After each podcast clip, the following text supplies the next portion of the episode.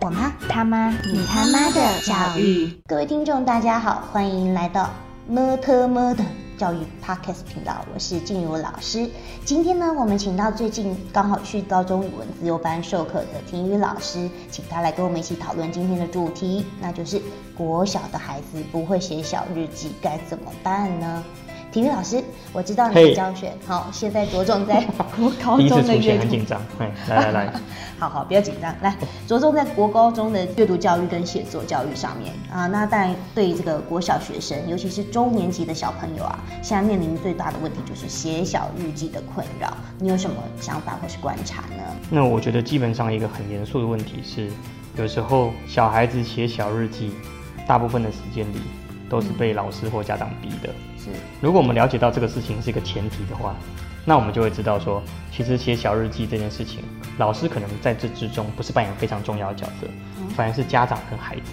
怎么说呢？就是说，老师最多是做一个派遣功课的一个指令嘛。是。但是大部分要帮助孩子完成自己的小日记，或者是孩子自己完成自己的小日记，最主要的冲突点都来自于家长跟孩子对于小日记内容的认知有问题嘛。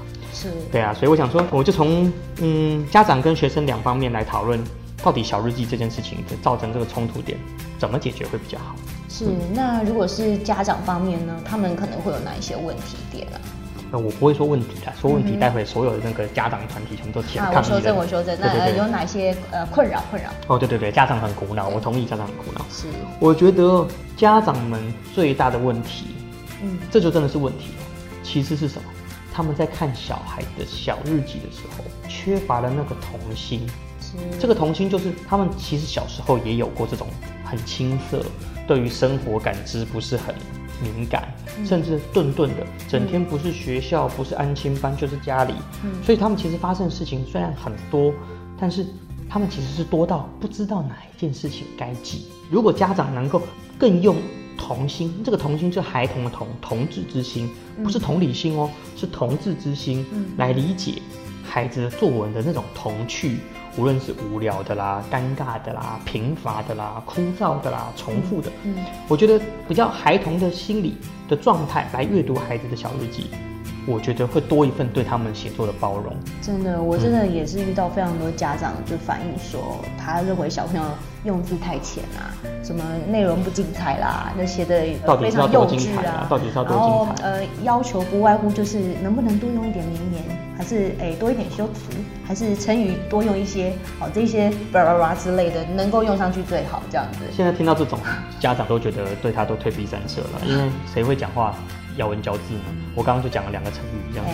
不得不说，这样的家长蛮多的。是，所以我觉得第二个点啊，就是家长方面可能要注意的点，就是不要对于小孩子的小日记有太多追求完美，或者是过于要求他的精准度了。我觉得孩子正在逐步的用文字建构他们的世界，嗯那他们有他们自己的世界观，他们有自己理解世界、运用词汇的一个角度。太早的干涉他们，或者是说太多家长的意见去。协助他们，或者是去矫正他们，我觉得对孩子的文字创意来都是一种扼杀了，我觉得很可惜啊。嗯，对啊。那还有没有其他需要注意的地方？哦，有啦，嗯就是字体磨人啊，错别字磨人啊。嗯。家长很在乎孩子字体一定要工整啊，或者是动不动写错字罚写的了。那我认为应该专注在欣赏孩子的内容，而不是在乎字体跟错别字。固然字体跟错别字很重要。但是我认为，孩子在中年级开始学习用文字建构世界的阶段，我觉得最重要其实是让他们的文字想象力能够被释放，而不是追求那个字体。我觉得这很可惜啊。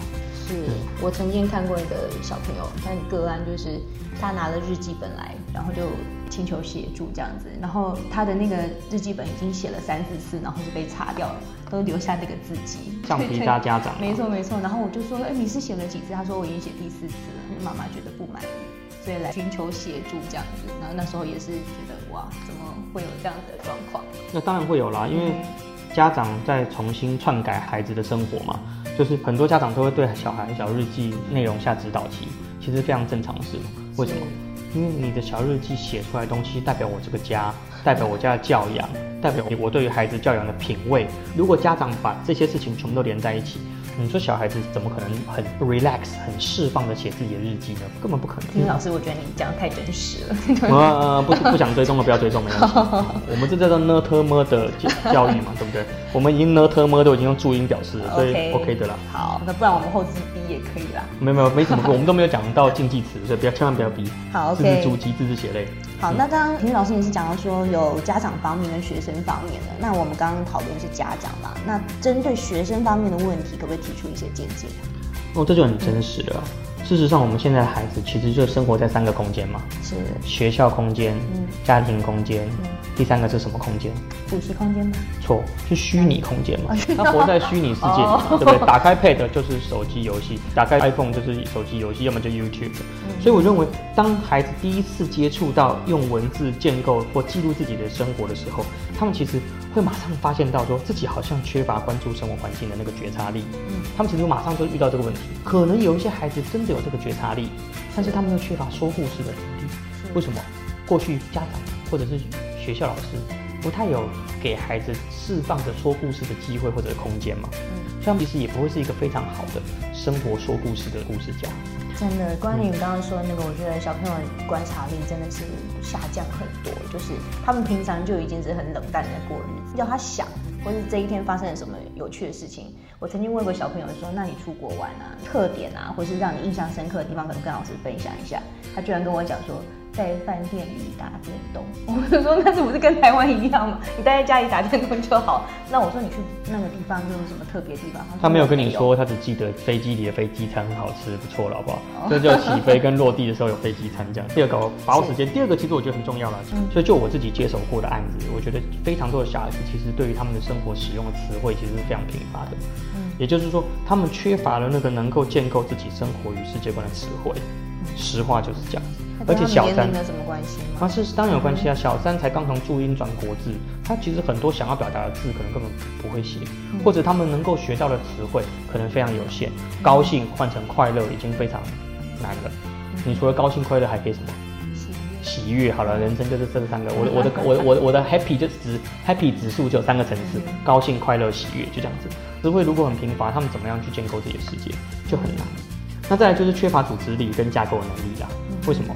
在过去，第一个没有时间说故事，第二个说故事爸爸妈妈跟老师又不爱听，第三个我说的故事如果很跳跃很零散，家长通常也就是自己打枪我了。是，所以其实他们没有学到真正有条理或有逻辑性的架构能力。结果这些家长或老师又很希望他一写就直接是让人家什么第一次写作就上手，第一次写小日记就上手，看起来要赏心悦目、层次丰富、内容精彩，那怎么可能？是这样的。对啊，所以最后结果就是什么？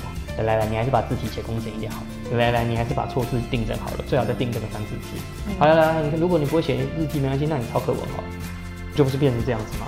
是这样哦。那学生真的也有曾经私下反映，他觉得写小日记好累哦，每次都写不到妈妈觉得好的主题。啊，这不错了啦，他没有说说，呃，老师我写不到妈妈指定的字数。没有，这个除了这个之外，他我还有听过那个，他这一篇文章已经是第三首老师。批改的，我就小日记还经过老师修改，对对对，太棒了，最后才能上传哦。哦，太棒了太棒了。好，最后一个很重要了，最后一个的发现就是，也是刚刚静茹老师提到过的嘛，就是学生想要写日记，但是发现到根本没办法写自己真正想写的，你说这不是很悲伤？如果一次、两次、三次，一年、两年、三年，请问一下，以后学生还会写自己想写的？不会啊，就妈先说要写什么就写什么。对啊，所以你不要怪小孩子没有创造力，有的时候是家长跟老师先扼杀了孩子的创造力。听雨老师，请你说说看哦。如果针对刚刚这个学生啊，还有家长的问题，有没有什么解决的方法，或是可以帮助他们去做改进的呢？改进的话，要不然我们留在下一次讲了，因为好像十分钟到了。啊，是这样吗？哦，好，好，好，好。耶，那就记记得要收听《n 特 r 的教育》哦，让我可以多待一集，我觉得真的很不错。好，那我们就下次见喽。如果有任何的疑问啊，或是意见，请给我们一些评论，还有意见回馈哦。我们下次见喽，拜拜。